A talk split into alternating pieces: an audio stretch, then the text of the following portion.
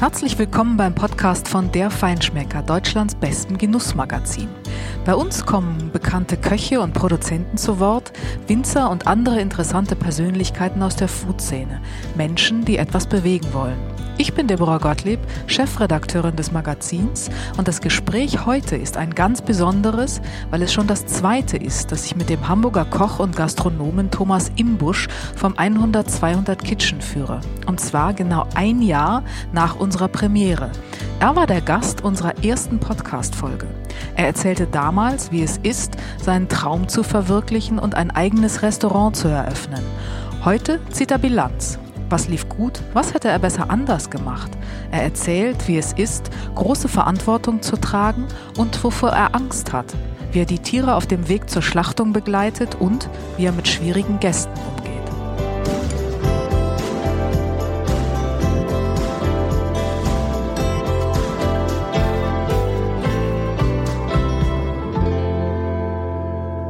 Hallo Thomas, ähm, das ist nicht nur ein Hallo, sondern das ist ein Wiedersehen. ja.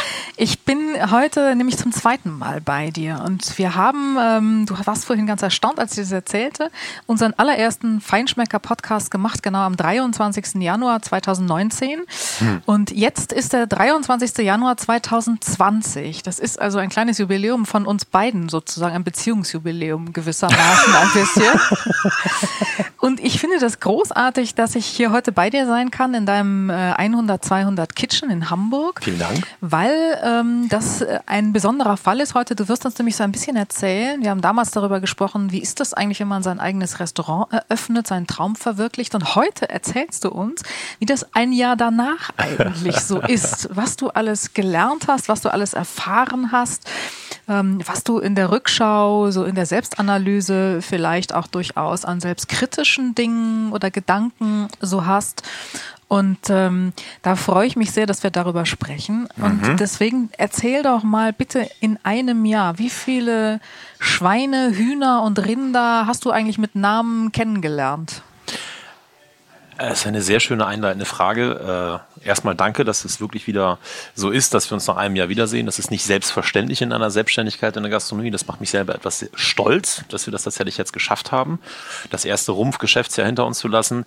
Äh, um die eingehende Frage zu beantworten, ich kann es dir ehrlich gesagt gar nicht sagen. Mit Namen kannten wir eigentlich fast alles, was ein bisschen größer war als ein Huhn, weil mit den Leuten, mit denen wir zusammenarbeiten, die haben alle genauso einen am Dach, wie wir es haben. Deswegen nennen sie ihre ja, Produkte, kann man es ja sagen, die sie ja da äh, heranziehen, ähm, auch mit Namen. Aber grundsätzlich war es viel zu viel. Also wir hätten, wir haben natürlich damit gerechnet, dass es funktioniert. Wir haben aber nicht damit gerechnet, dass es so funktioniert, dass wir im ersten Thema, als wir den Bullen Leo gemacht haben, das haben wir auch relativ grob aufgezogen, um einfach diese Menschen wieder so ein bisschen daran zu führen. Was heißt es eigentlich, das Thema Wertschätzung zum Thema Tier, Schlachten, Tierwohl, etc. Sind wir dahin gekommen und haben gesagt danach, okay, der Bulle müsste jetzt so sechs bis acht Wochen reichen. Der hat genau vier Wochen gereicht. und da musste natürlich dann auch das nächste Tier her. Und äh, danach gab es den Johann, dann gab es den, dann gab es den. Und das ist äh, eigentlich nicht mehr wirklich äh, zu, zu benennen. Das war zu viel.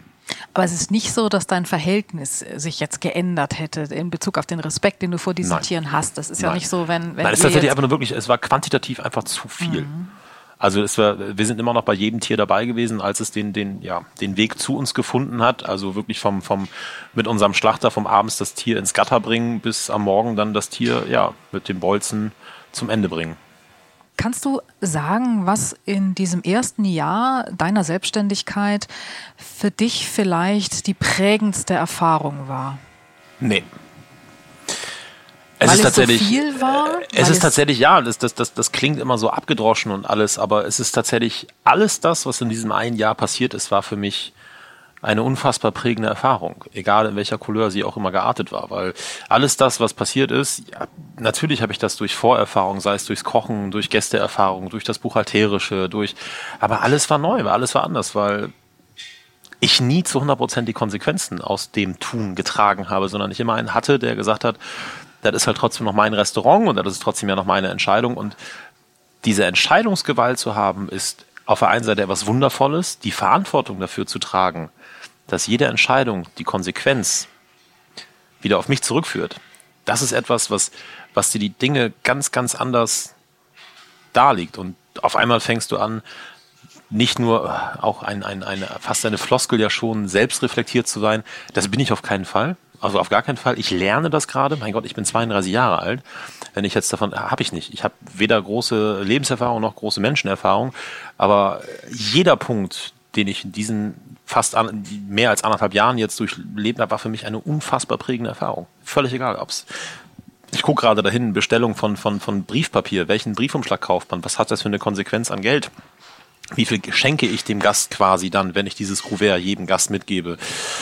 Über Personalentscheidungen. Ich habe, weiß ich nicht, mit so viel in die Toilette gegriffen, wie man nur irgendwie in die Toilette greifen kann. Aber ich habe auch trotzdem unfassbar großes Glück, dass, dass sich so tolle Leute dem angeschlossen haben, was wir hier für, für, für Sachen vorhaben. Also das Konzept die, die Geschichte, die dahinter steht, meine, meine Vorstellung und Vision ist ein sehr hochstundes Wort, aber ja, ich habe ja auch eine Vision mit dem, was ich hier tue. Mhm. Und es war alles prägend. Das Thema Nachhaltigkeit, dass das, dass es tatsächlich etwas ist, was in mir immer schon drin war, aber jetzt dadurch, dass ich diese Bühne habe, wo ich das auch tagtäglich jedem erzählen darf, das große Glück, was ich habe, ähm, das ist ein unfassbar tolle, befriedigendes Gefühl, dass es funktioniert, dass es einen Anklang findet.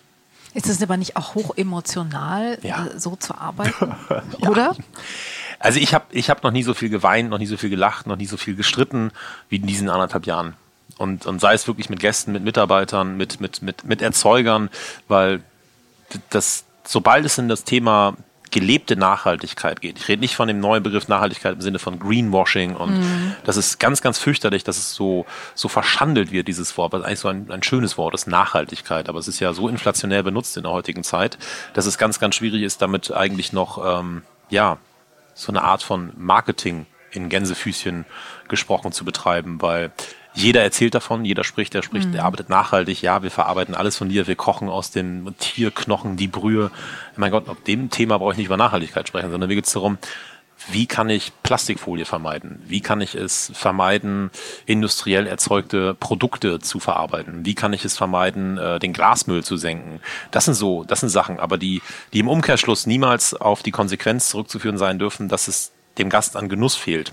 Das ist immer noch die oberste Priorität für uns. Genuss steht an oberster Stelle. Also niemals dieses dogmatische Aufoktroyieren von irgendwelchen, ja, du musst jetzt, du musst jetzt, du musst jetzt, du darfst jetzt kein Olivenöl mehr nutzen, weil da kommt da und daher, sondern immer, als Beispiel haben wir jetzt seit ungefähr acht Wochen Zierquitte. Ich, kennst mhm, du das? Ja. Kannte ich vor acht Wochen nicht, wusste nicht, dass es Zierquitte gibt. Wuchs in Planten und Blumen. Wir haben Irgendeinen Vorteil muss es haben, beim Feinschmecker zu arbeiten. Da lernt man solche Dinge. ich fand das sensationell. Wir haben einen neuen Mitarbeiter eingestellt in der Küche.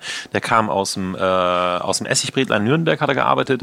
Und das ist ja eine Küche, die liebe ich ja. Finde ich total geil. Das ist auch so eine, so eine, ja, so eine emanzipatorische Gemüseküche. Total geil. Kochen ihr eigenes Ding. Völlig egal, links, rechts.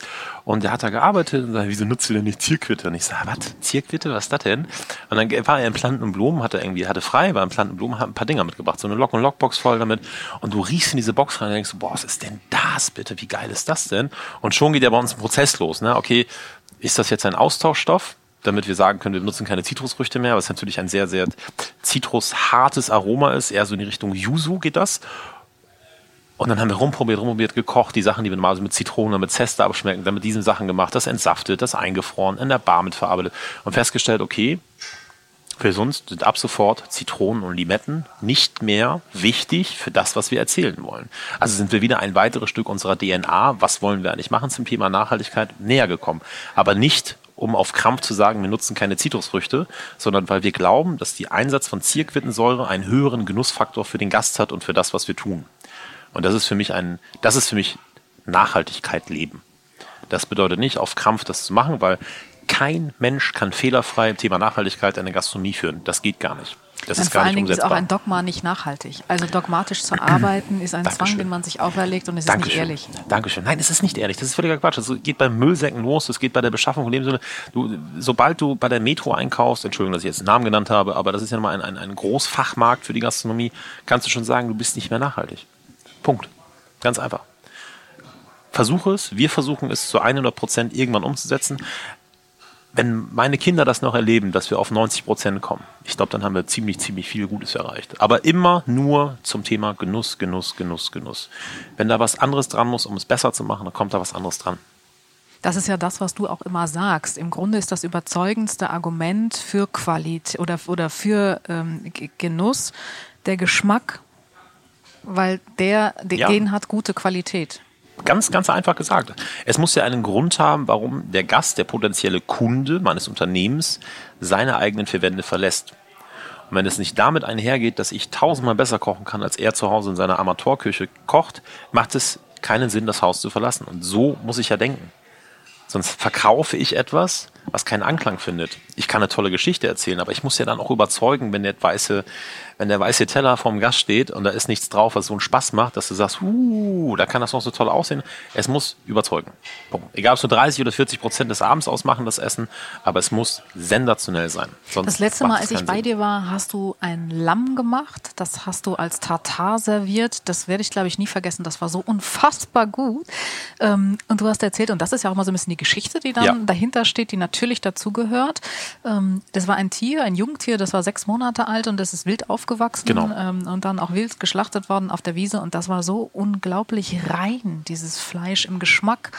Ähm, das war fantastisch. Und das ist, glaube ich, auch genau das, was, was du meinst, wenn du sagst, dass ihr eben ähm, die Qualität letztendlich sprechen lasst, ja. ohne dass ihr Erklärungen oder Belehrungen auch über den Gästen ausschüttet. Das braucht es dann nämlich gar nicht einer der, das hast du wunderschön eingeleitet, das wollte ich nämlich gerade anfangen zu erzählen. Es ist genau das, es macht keinen Sinn, eine Geschichte zu erzählen, um eine Geschichte zu erzählen, sondern man muss einfach nur versuchen, den Gast, sein Gegenüber etwas zu sensibilisieren für das, was jetzt gleich passiert, weil ein Lammtatar, das hast du ja selber auf der Zunge gehabt, das war so rein, so sauber, so klar, das hätte auch alles andere sein können.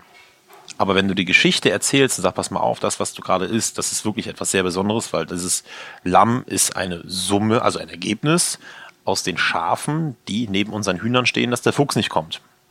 Und wenn du das dann isst, mit dem Bewusstsein sagst, boah, das gibt's ja gar nicht, das ist sehr sensationell und das hat nie Futter gesehen, kein Arzt gesehen, kein gar nichts, sondern das ist da rumgeeiert, wurde es tot gemacht, hat es bei uns ein bisschen rumgehangen, dann haben wir es zubereitet und, und das ist, das ist das, was für mich diese gelebte Gastronomie ausmacht. Das ist das, was besonders ist, weil so haben wir das vor 150, 200 Jahren oder vor 100 Jahren auch gemacht. Das war völlig normal. Und da hat es sich auch immer abgegrenzt. Warum gehe ich denn in das Restaurant? Ja, weil das da gerade sensationell ist. Aber ich gehe ja nicht in das Restaurant, weil es da das, das, das, das, das, das, das, das, das, das, das gibt. Und es ist ein toller, ich kann da irgendwie Champagner trinken. Nein. Diese, ja, das sagst du jetzt. Also, ja, aber es ist äh, gesichtslose Gastronomie ist ja, ist ja das, das, das größte Problem unserer Gesellschaft, die wir haben. Weil jeder glaubt, er muss alles anbieten. Zumindest im um kulinarischen Bereich. Vielleicht hat die Gesellschaft sonst auch noch ein paar andere klar, aber. Aber äh, es ist viel. Essen und Trinken ist elementar Absolut. und Absolut. alles ist darauf zurückzuführen, Absolut. sei es die Agrarwirtschaft, sei es jetzt die Problematik mit unserem Klima, das sind mhm. alles darauf zurückzuführen. Deswegen sage ich, die Gastronomie, die muss sich ja auch der Verantwortung bewusst sein, was haben sie für eine Macht oder was haben wir für eine unglaubliche macht, Menschen zu sensibilisieren dafür, ist es jetzt gerade richtig, muss das jetzt sein, dass du das jetzt gerade isst. Ist es elementar für dich wichtig, dass du jetzt einen Obstsalat essen musst, wo Ananas, Mango, Mandarine drauf ist, anstatt dass du Apfel, Birne und Quittensaft zu dir nimmst? Du bist damals angetreten ja auch mit diesem Anspruch ähm, ja. an dich selbst letztlich mal zuerst, dass du sagst, ähm, ich, ich, möchte, ich möchte meinen Respekt, den ich vor den Lebensmitteln und vor Tieren habe, den möchte ich leben. Deswegen mhm. hast du dir oder habt ihr euch hier diese Bühne gebaut, auf der ihr das tatsächlich ja. lebt und vorlebt. Und nun ist ja dein, deine Sichtweise und dein Anspruch auch gewachsen in diesem Jahr. Mhm. Wenn du jetzt so zurückguckst, ähm, du wolltest das den Gästen ja nahebringen. Du wolltest den Gästen nahebringen, was es bedeutet, ähm, Respekt zu haben vor dem Lebensmittel und unglaublich großen Genuss auch daraus ziehen zu können und denen auch ein Stück weit die, diese Welt nahe zu bringen. Ist dir das gelungen? Also ich würde sagen, das ist, ein, das ist eine, sehr, eine sehr schwierige Frage, weil ich persönlich kann das nur bis zu einem gewissen Teil. Das habe ich jetzt gemerkt in diesem, diesen anderthalb Jahren Geschäftsöffnung. Ich kann das wirklich nur bis zu einem gewissen Teil machen, weil ich viel zu sensibel bin und viel zu schnell angefasst bin. Da bin ich einfach tatsächlich ein, wie meine Tochter, ein kleines Mädchen. Und äh, dann fühle ich mich persönlich verletzt, aber diese Grundaufgabe, Menschen zu überzeugen von dem, dass das, was wir hier machen, besser ist, weil das so ist, weil es besser schmeckt, weil es dich emotionalisiert, weil es so unfassbar geil ist, das zu essen, das gelingt uns jeden Abend. Aber sobald du an Menschen stößt, die sogenannten Redundanzesser, ich esse das so, ich habe das immer so gegessen, das ist etwas, an diese Menschen kommst du nie ran. Da hast du keine Chance. Wort, Redundanzesser. Also Katastrophe. Also dass diese Menschen, dass man sich so verschlossen, allein diesen Weg auf sich zu nehmen, ein Ticket zu kaufen, ein Restaurant zu suchen, wo eigentlich überall, fünfmal wird man darauf hingewiesen, dass es keine Speisekarte gibt und dass wir das servieren, was wir servieren. Und die sagen, das esse ich nicht. Und dann stehst du da und denkst, wofür haben wir jetzt die Tür aufgemacht? Das ist wie eine Kriegserklärung. Nein, der, der, ja, du hast es schön gesagt. Ja, ja. Gegen, also gegen mich ist es genauso, du stehst in meiner Küche, in meinem Restaurant und du sagst mir gerade, esse ich nicht. Dann kann ich dir sagen, dann tut's mir leid, dann gibt's ja nichts zu essen. Ja, aber ich sage, wir haben aber nichts da. Diese Redundanzesser verstehen ja gar nicht, dass wir gar nicht in Lage dazu sind, eine Schublade aufzumachen und jetzt Sushi rauszuholen oder eine Schublade aufzuholen, jetzt Currywurst rauszuholen. Das ist, das ist ja auch wieder die, die Problematik, dass wir Gastronomen es jahrelang, jahrzehntelang so ein bisschen verhundepiepelt haben, für was stehen wir eigentlich? Mhm. Das Gasthaus früher, das Gasthaussterben, liegt daran, ja, weil die Leute keinen Bock mehr haben, da hinzugehen. Aber warum haben sie keine Lust mehr da? Weil sie überall alles kaufen können. Alter, ich kann heute in Edeka gehen und kann mir Dry-Aged Beef aus, aus Omaha kaufen für 80 Euro das Kilo zum Grillen zu Hause. Also das ist, das ist ja eben, wir sind ja in einen Punkt angekommen, wofür lohnt es sich noch auszugehen? Und du musst ja dein, dein, dein, dein Konzept so scharf haben, du musst deine, deine Aussagen so scharf haben, um die Menschen in das Restaurant zu locken. Wenn sie dann erstmal hier sind und es ist jetzt kein Redundanzesser und wir die Chance haben, diese Menschen zu begeistern, wenn sie open-minded sind, also wenn die wirklich bereit dafür sind, das zu tun, dann ist das eine geile Nummer. Dann hast du richtig Spaß. Dann haben die Menschen auch hier vier Stunden unfassbar viel Spaß und wirklich vom, vom Tee über den Kaffee, über das Wasser, über den Wein, über alkoholfreie Begleitung, die wir machen, die wir alle komplett selber herstellen. Und in der Küche, dann ist das, dann macht das richtig, richtig Freude. Und dann ist das Konzept zu 100 Prozent aufgegangen und diese Mission, die wir uns selber aufoktroyiert haben, die setzen wir auch immer noch messerscharf um. Wie? Wie macht ihr das? Du warst ja selber auch schon jetzt dreimal, zweimal zu Gast bei uns. Dreimal? Dreimal. Und du bekommst ja mit Fahrstuhl, Tür geht auf, persönliche Begrüßung. Also ich meine jetzt, direkt. entschuldige, die, dass ich dich unterbreche, diese die, die Qualität, also den Gästen nahezubringen, was Qualität ist und wie eben mit diesem Respekt und der Regionalität, die ihr ja auch nicht dogmatisch handhabt, nee. ähm, aber aus respektvollem Umgang mit Lebensmitteln den bestmöglichen Geschmack zu ziehen. Das ist es ja eigentlich. Es ist, es ist natürlich, in erster Linie ist es natürlich, wir sind immer sehr, sehr gut vorbereitet. Das heißt also, unsere Vorbereitungen, die wir machen, sind eigentlich zu 99 Prozent immer perfekt, obwohl es das Wort ja gar nicht gibt, aber wir sind da sehr, sehr drauf bedacht, dass wir wirklich wenige Fehler machen können im Abendservice selber. Und was ich gerade eingangs sagen wollte, ist, dass wir von Anfang an versuchen, den Gast durch empathisches Einwirken, sagen wir es mal so, äh, abzuholen, zu gucken, okay, was ist das, was ist das für ein Typ? Wie, wie, wie tickt der? Was hat er für, was hat er für Vorlieben? Wie ist der drauf? Ist das mehr so einer, boah, ich will mal gucken, was hier abgeht? Oder ist es einer, boah, ich freue mich, toll, toll, toll, toll, toll? Oder ist das ein abgeklärter? Ist es ein ruhiger? Und, und so versucht man sich jedem einzelnen Menschen zu nähren und dann immer so ein bisschen drauf einzugehen, okay, auf was zuckt der? Auf, also wie kriege ich den, wie kriege ich den auf unsere Seite? Wie merkt ihr das denn? Also da geht jetzt die Tür auf, das kannst ist ein Gast, meine, den kennst kannst du nicht. meine Frau fragen? Keine Ahnung, weiß ich nicht. Die machen das einfach. Jeder Mitarbeiter, den wir jetzt aktuell haben, der die Tür öffnet, hat einen, es dauert zwei Minuten, kann Lelle sagen, so, der ist das, der ist das. Dann gibt es eine kurze Kommunikation in die Küche. Das heißt, die Küche, wir haben einen sensationellen Zuschef, Jan-Nils Johansen, ein unfassbar feiner junger Mensch, der, der hier das erste Mal so sein kann, wie er ist. Und unglaublich. Er hat ein Charisma, der sprüht vor Lebensfreude, der hat so einen Bock da drauf. Und, und wenn du so einen Menschen schon gegenüber trittst, weißt du, du kommst in die, in die Küche und das ist natürlich dann auch wieder etwas. Und, und wenn du dann diesen Menschen geknackt hast, sagen wir es mal so, dann ist es für uns viel, viel einfacher, dass die Leute tatsächlich da mit einem kleinen Happen, wirklich nur mit einem Stück, auf einmal, ach, ach so, ah, okay. Und wenn du dann anfängst zu erzählen, drei, vier Sachen schickst du einfach so, einfach nur erklären, was drauf ist und dann fängst du an zu erzählen, pass mal auf, das ist jetzt das, warum, wieso, weshalb, wo haben wir das her, warum ist das unseres Erachtens nach besser und macht mehr Spaß als das, was man eigentlich machen könnte. Weil das Problem ist ja, dass du mit dem, was wir tun, du hast ja eine omnipräsente Vergleichbarkeit. Es ist ja nicht so, dass es das einzige Restaurant in Hamburg sind. Das ist ja völliger Quatsch. Und das, was wir servieren, hat ja auch schon mal irgendwo jeder gesehen. Aber wir müssen es ja so machen, dass das, was wir tun, definitiv besser ist als das, was man woanders irgendwo kennt. Weil sonst lügen wir uns ja selbst die Taschen voll. Und dann ist das Konzept total toll, aber es macht dann irgendwann Puff und zerfällt. Und das ist natürlich wieder dann im Hintergrund die Aufgabe, das auf diesem konstant hohen Niveau so zu halten, dass du sagst, das ist genau richtig. Deswegen haben wir jetzt ähm, eine Probearbeiterin bei uns als Beispiel, die die Schnittstelle zwischen Erzeuger und uns sein soll. Mhm. Sie ist äh, gelehrte Landwirtin, gelernte Köchin. Und habe ich gesagt, ja, das ist ja spannend und habe das dann bewusst durchgesprochen mit, mit Sophie und gesagt, okay, was hältst du davon? Und das wäre natürlich sensationell, weil man muss sich immer nichts vormachen. Zu erzählen, wir haben einen eigenen Garten, wir haben einen eigenen Bauernhof, wir haben das alles eigen und aber jetzt mal ganz, ganz ehrlich, ich bin Koch, gelernter Koch.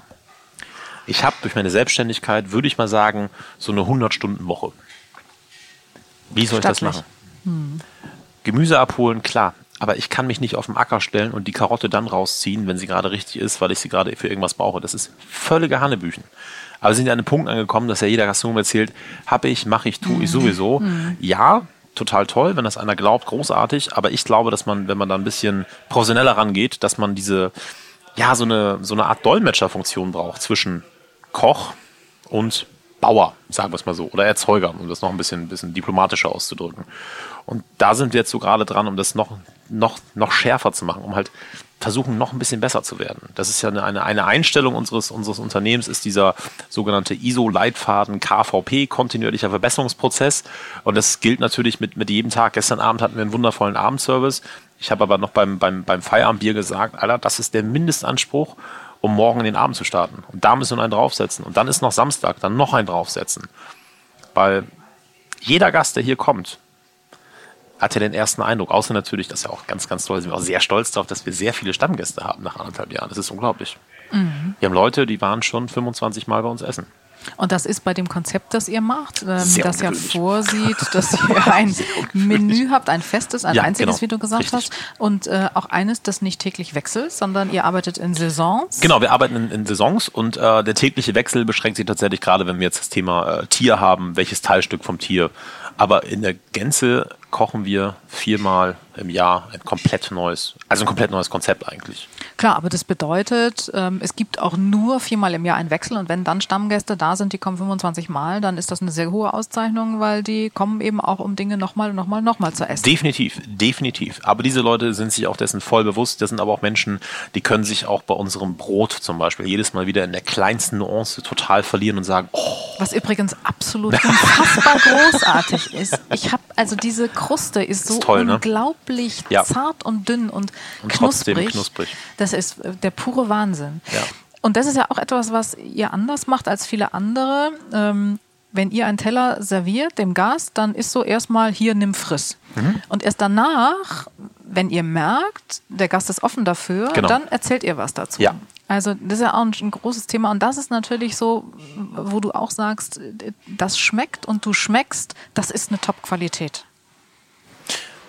Ist tatsächlich aus der, aus der, aus der täglichen Arbeit herausgeboren, weil wir einfach gemerkt haben, dass es viele Sachen, sobald du ein Bild in den Gast projizierst, oft da einfach stehst und sagst, hm, ich glaube, das hat er gerade nicht verstanden, was er gesagt hat. Das ist nichts Negatives, wenn ich sage Lunge. Dich das? Ja, tatsächlich sehr. Sehr, sehr, sehr. Weckt das bei dir den Ehrgeiz dann auch? Äh, total. Also, sonst, sonst hätte ich mir, glaube ich, schon, äh, wäre ich schon längst hier aus dem Fenster gesprungen in die Südelbe und hätte gesagt, es ist Feierabend, ich kann nicht mehr. Aber den Anspruch habe ich immer schon gehabt. Jetzt, jetzt zeige ich es. Äh, alle meine Chefs, die mit mir zusammengearbeitet haben, wussten genau, dass ich so ticke und haben mich bis aufs Blut getriezt, bis ich dann an meine absoluten Grenzen gegangen bin und, und ja, jetzt das mache, was ich mache. Und ein Gast, der, der, der die Nase rümpft, der ist für mich eigentlich so, da gebe ich dann noch ein bisschen mehr. Da gehe ich jetzt noch ein bisschen mehr drauf ein. Außer natürlich, das sind Leute, die, die, die, die wollen es einfach nicht. Aber wie versuchst du denn einen Redundanzesser zu ändern? indem ich immer wieder versuche, mich mit ihm auseinanderzusetzen. In kleinsten Kleinigkeiten. Selbst wenn er sagt, das esse ich nicht und ich versuche ihm was anderes anzubieten und er das dann immer noch nicht isst, dann kann ich natürlich auch machen, was ich will. Dann, dann kann ich nur sagen, kann ich das äh, Feld räumen und kann sagen, Sophie, das ist jetzt, glaube ich, dein Thema, den kannst du dir mal versuchen, ob du den zurechtbiegen kannst, aber ich glaube, das, was wir tun, das ist schon, das ist schon im positiven Sinne eine Art von, von, von sehr lieb gemeinter Missionierung, aber gar nicht im Sinne von, ah, wir müssen euch zeigen, sondern einfach nur versuchen, wir wollen euch doch nur unsere Art von, von Gastronomie nahelegen. Das heißt ja nicht, dass ihr das Prinzip, äh, also per se alle gut finden müsst. Aber es ist nie schlecht. Man kann nicht sagen, wenn man bei uns rausgeht, das ist schlecht gewesen. Man kann sagen, das war überhaupt nicht meins. Aber grundsätzlich etwas so schlecht zu finden oder am Abend selber sich das, den Abend so verhageln lassen von Musik zu laut, von das ist mir zu hektisch hier, das ist zu laut, äh, wieso muss ich Weine trinken, die ein Demeter-Siegel haben, warum kann ich nicht meine großen Bordeaux trinken, was man übrigens auch machen kann hier bei uns, man muss einfach nur mal fragen. Und das ist etwas, das, da hat man sehr viel Ehrgeiz, das, das immer wieder zu ändern, aber irgendwann ist man einfach und sagt, ja, nö, weißt du was, heute Abend kommen wir nicht zusammen, das war's. Wie? Nö, das machen wir nicht. Das ist, Wertschätzung ist für mich nur eine Gegenseite des Gastes und auch der Mitarbeiter. Sie machen uns die Stimmung im Restaurant kaputt. Hier, gucken Sie mal, Sie haben das vorausbezahlt, das habe ich jetzt gerade in Cash of a Tash. Bitte schön, verlassen Sie bitte mein Restaurant. Ich nehme mal an, das ist nicht allzu oft vorgekommen. Nicht allzu oft, aber das ist etwas, das, das, äh, das, da bin ich, glaube ich, einer der wenigen Menschen, die offen und ehrlich darüber spricht. Das ist etwas, das sollte man viel, viel öfter machen um einfach mal klare Kante zu zeigen, weil sowas passiert ja nicht aus einer Laune heraus, sondern sowas passiert, wenn man sich mit absolut disrespektierlichem Verhalten gegenüber sitzt. Und das, das macht man einfach nicht. Das gehört sich nicht. Und viel zu viele Leute, viel zu viele Gastronomen lassen sich das zu sehr gefallen, weil sie glauben, der Gast ist König. Ja, natürlich ist er das, aber nicht vergessen, wo er der König ist. Halt in meinem Schloss. Ganz einfach. Ich bin Dienstleister und das mache ich unfassbar gerne. Das macht ein jeder, der bei uns ist. Aber man muss auch dazu stehen, was man tut. wenn man da nicht übereinkommt und sagt, nee, das ist es nicht, das ist es nicht, dann kann man sich das eine Zeit lang angucken. Aber wenn man dann keine Chance mehr sieht, dann muss man auch gucken, da muss man sich selbst auch schützen und vor allen Dingen auch das schützen, was man tut. Ansonsten Aber am Ende geht man ist es ja kaputt. auch eine Frage des Respektes. Also du bringst das den Lebensmitteln Respekt gegenüber und äh, der Gast äh, muss dem Ansinn ja auch Respekt gegenüber entgegenbringen, du bist, sonst. Du bist aber, du bist aber ein, ein typischer Gerne-Gast. Du bist ein sehr einfacher Gast dich hat man als Gast, du weißt, was soll man dir erzählen? Dir muss ich nicht erzählen, wie man sich im Restaurant zu verhalten hat. Wie man mit Menschen spricht, wie man sich gibt, wie man sich verhält. Aber es gibt ja Menschen, die verhalten sich ja, wo du denkst, sag mal, wer glaubst du eigentlich denn gerade, wer du bist? Und das habe ich in diesen anderthalb Jahren gelebt, wo wir ungefähr circa neun bis, ich würde sagen, 10.000 Gäste hatten jetzt, seit wir aufhaben. Wo man einfach denkt, was? Hä? Also Entschuldigung, äh, Sie sind hier nicht bei äh, McDonalds, Sie sind hier auch nicht irgendwie im Supermarkt, irgendwo im Café, sondern Sie sind halt hier gerade in meinem Restaurant und Sie haben sich gefälligst zu benehmen. Und das ist, das ist eine, das ist eine unfassbare Verschiebung von, von dem Thema Wertschätzung, Respekt. Bei einigen Leuten ist es gar nicht mehr vorhanden. Ich würde aber mal sagen, das beschränkt sich ja nicht nur auf die, den Umkreis deines Restaurants, aber respektloses natürlich Verhalten. Nicht. Nein, die Verrohung der Gesellschaft eben, natürlich eben. klar, natürlich selbstverständlich. Nur ist es natürlich bei uns fällt es uns natürlich jetzt gerade speziell auf, weil wir natürlich jetzt mhm. gerade in der Situation sind. Wir sind selbstständig, wir sind Unternehmer, wir sind jung, wir haben das alle anders gelernt, wir haben andere Voraussetzungen. Aber das sind einfach Themen, die, die, die, die, die belasten dich. Das ist schon etwas, wo du das so jetzt, weil jetzt habe ich es ja selber in der Hand, das alles zu ändern. Ich kann jetzt ja selber, wie ich es ja vorhin gesagt habe, ich kann ja selber jetzt die Konsequenzen aus meinem täglichen Tun tragen. Und das sind etwas Sachen, die trage ich dann sehr, sehr gerne. Was hast du denn zum Beispiel geändert in diesem ersten Jahr? Was, was waren Dinge, ähm, wo du am Anfang gedacht hast, okay, das machen wir so und dann gesehen hast, Gott, das funktioniert gar nicht oder funktioniert anders vielleicht besser? Was, was waren so äh, auch Learnings, die dann zu Veränderungen geführt haben? Das erste Learning, wo ich immer noch sehr, sehr stark drin bin, ist, dass ich nicht mehr jede 20 Minuten im Internet gucke, ob jemand was über mich geschrieben hat. Ob jemand was über das Restaurant geschrieben hat, ob jemand irgendwas Negatives auf Google, auf was auch immer, TripAdvisor oder wie die ganzen Plattformen heißen, wo sich ein jeder möchte gern verewigen kann. Ähm, das ist etwas, was, was so sehr dazu geführt hat, dass ich wie ein, wie ein Hoppelhäschen agiert habe. Da hat jemand was geschrieben, das war Kacke. Ah, jetzt muss ich sofort alles umstellen, aber gar nicht reflektiert auf das Unternehmen geachtet habe. Was heißt das eigentlich? Ich höre, jetzt muss man sich mal selber zuhören als, als Unternehmer, ich höre auf eine einzige Stimme am Abend und stelle ein, eine, eine, eine Grundsäule meines Konzeptes auf den Prüfstand und dann dieses, dieses Learning für mich selbst, okay, wer ist das? Was hat er für eine Erfahrung? Was hat er für eine Expertise, mir zu sagen oder dem Unternehmen zu sagen oder der Servicekraft, dem Koch, dem Spüler, wie auch immer geartet, das in Frage zu stellen? Also ich habe ich hab wirklich gelernt, viel selbstbewusster zu werden für das, was ich tue. Das, das, das Konzept ist geschärft. Es, muss, es ist noch stumpf, es muss noch viel weiter geschärft werden. Also wir sind noch lange nicht da, wo wir hinwollen, weil wir wollen noch ganz, ganz weit.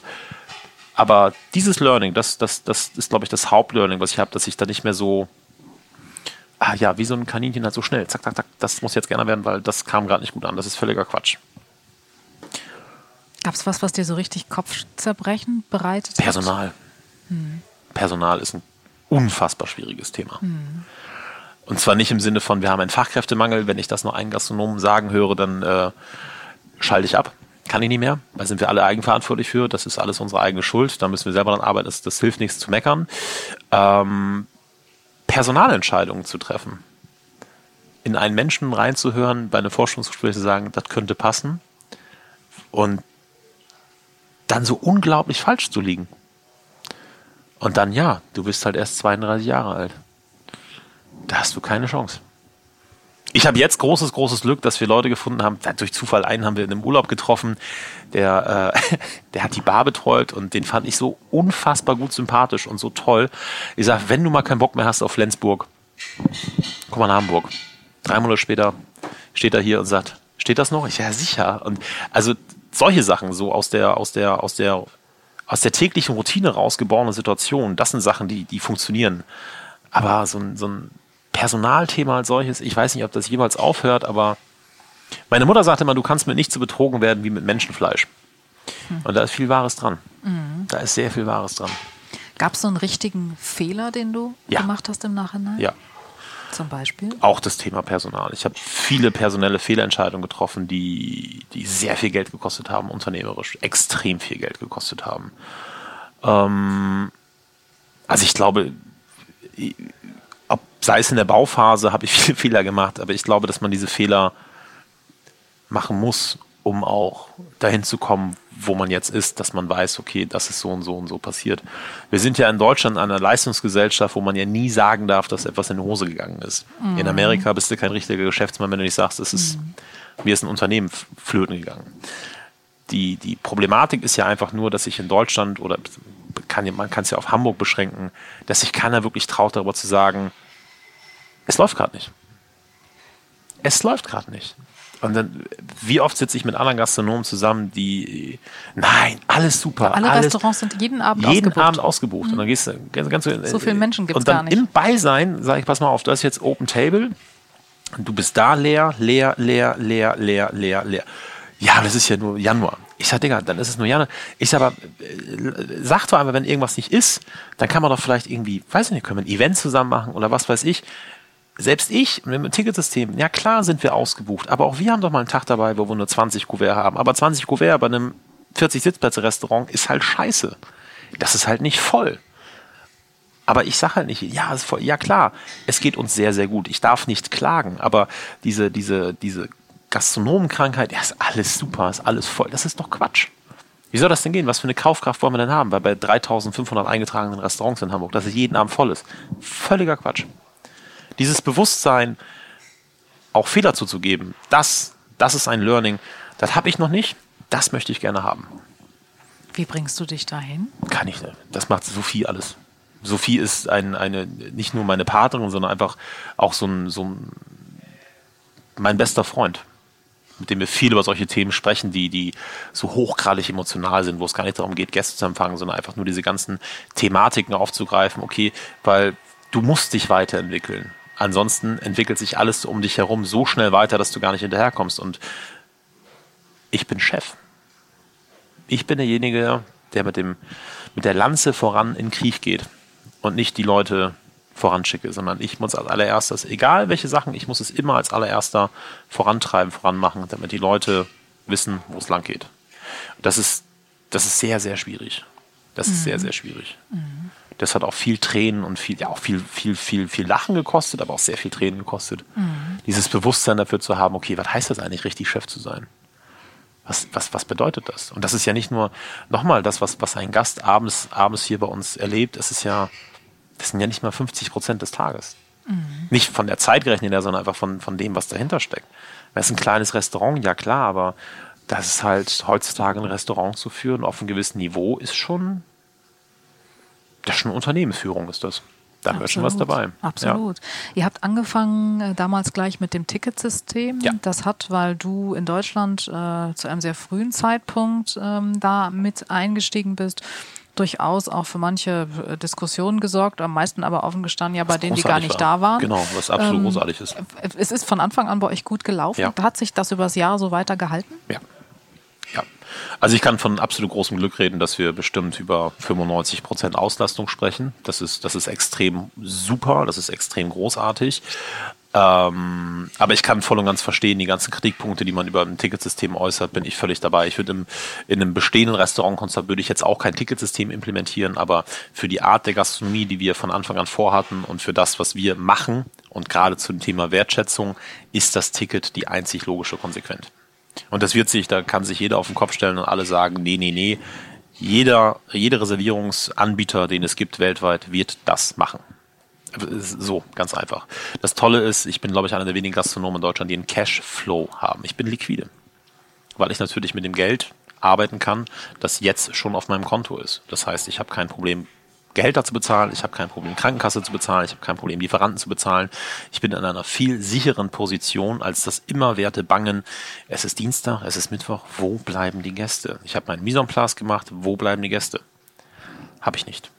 Ich kann dir, klar haben wir mal eine Portion mehr gemacht oder zwei Portionen mehr gemacht, weil es kann ja auch sein, dass mal einer so vorbei huscht. Aber wir sind da schon sehr, sehr, sehr nachhaltig was das betrifft. Ja, Wir können alles ist, exakt ja. planen. Ja. Und das ist meines Erachtens nach die Zukunft der Spitzengastronomie. Mhm.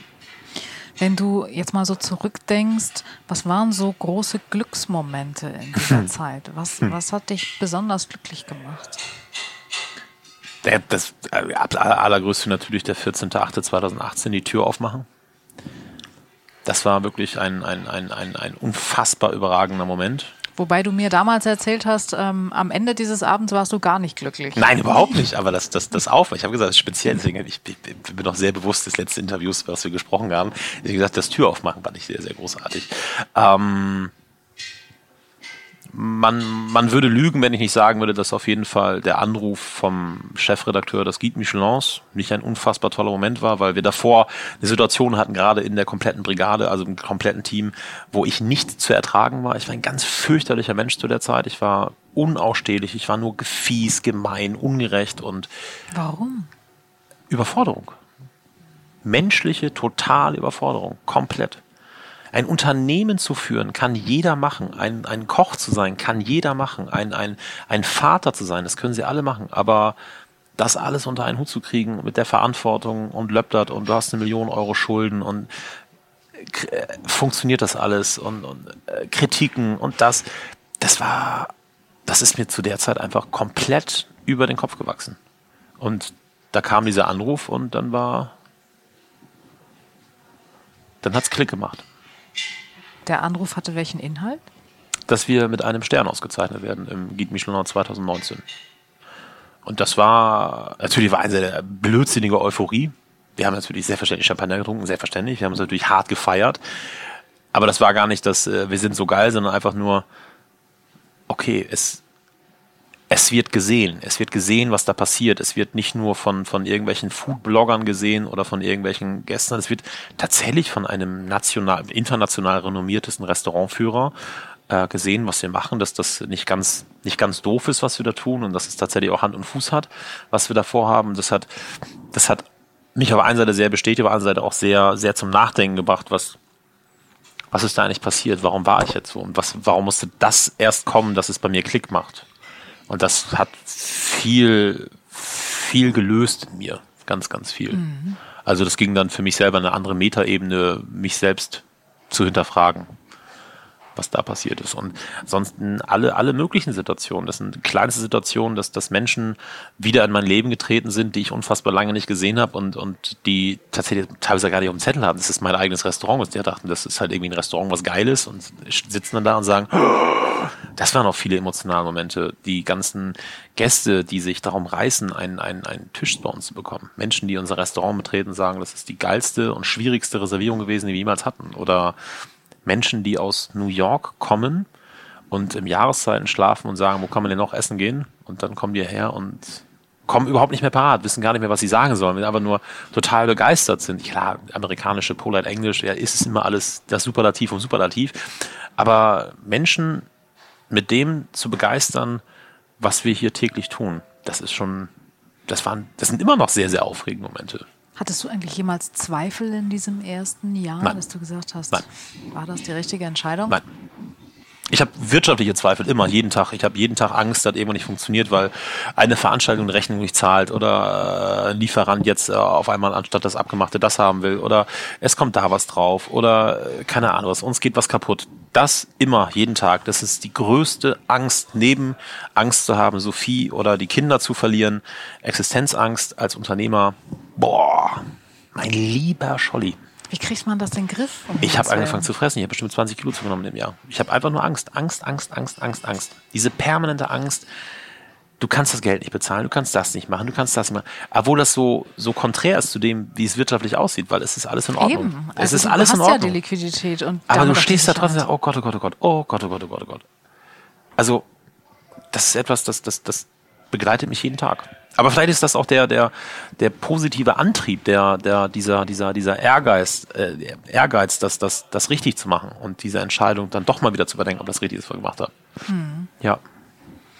Und wo wollt ihr noch hin? Du, wenn man dich so sieht und so erlebt, dann spürt man, was für eine Energie du hast und ähm, spürt, dass du ganz weit nach vorne guckst. Ja. Wohin guckst du? Ja. Wo wollt ihr hin? Wir wollen ein autarkes Restaurantkonzept werden. Mit autark meine ich komplett werden. Ich möchte unfassbar gern einen eigenen Bauernhof haben. Und das wirklich im Sinne von, ich mal mir die Welt, wie sie mir gefällt, einen romantischen Bullabü, genauso.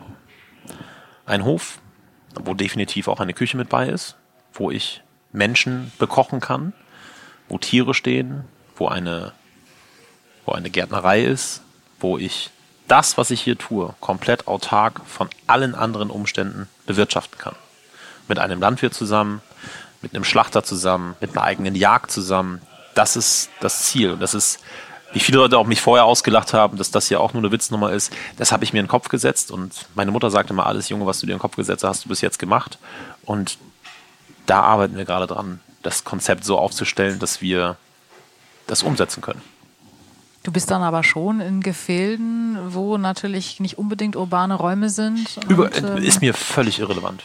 Das kann ich nur jedem mitteilen, wenn man etwas glaubt. Es geht nicht um urbane Räume, es geht nicht darum, Anfahrtswege zu skizzieren und Erreichbarkeit zu skizzieren, sondern es geht darum, seine eigene DNA zu festigen.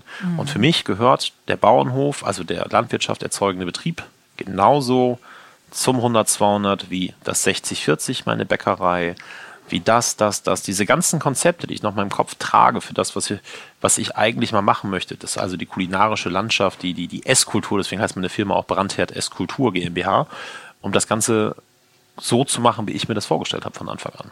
Das 100, 200 bleibt und ist immer das Epizentrum von allem. Aber das drumherum, das möchte ich jetzt angehen. Es gibt noch viel zu tun.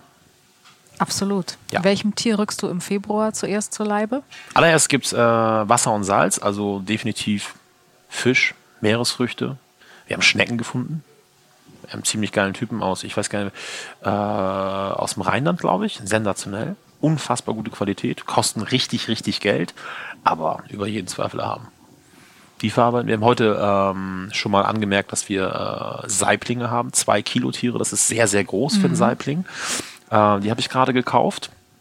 Die werden jetzt in einem Quellbecken gehalten in, in, in Schleswig-Holstein. Störe. Und ich glaube, dass wir uns auf jeden Fall auch wieder um die schottische Jakobsmuschel kümmern werden und den Kaisergranat. Klingt wunderbar. Ja. Großartig. Also tatsächlich alles Fisch, Meeresfrüchte, alles aus Flüssen, Seen, Teichen, Meeren. So in die Richtung. Und natürlich in alles das, was wir im Sommer an, an Überfluss an Gemüse hatten und Obst, das wir eingelegt haben. Also sozusagen den salzigen Part. Also unbedingt probieren, Bitte, unbedingt reservieren. bitte. Man kann auch so vorbeikommen, geht auch definitiv. Man muss sich da beschränken, dass es auch sein kann, dass es keinen Platz gibt. Das wäre sehr schade, deswegen besser reservieren. Ja, Vielen Dank, Thomas. Wir haben zu Und wir werden noch von dir hören. ich hoffe.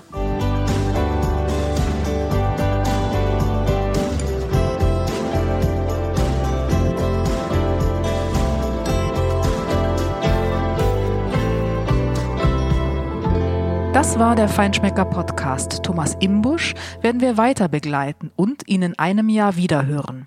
In der nächsten Folge spricht unsere Herausgeberin Madeleine Jakic mit Helmut Zerlett. Unbedingt hören.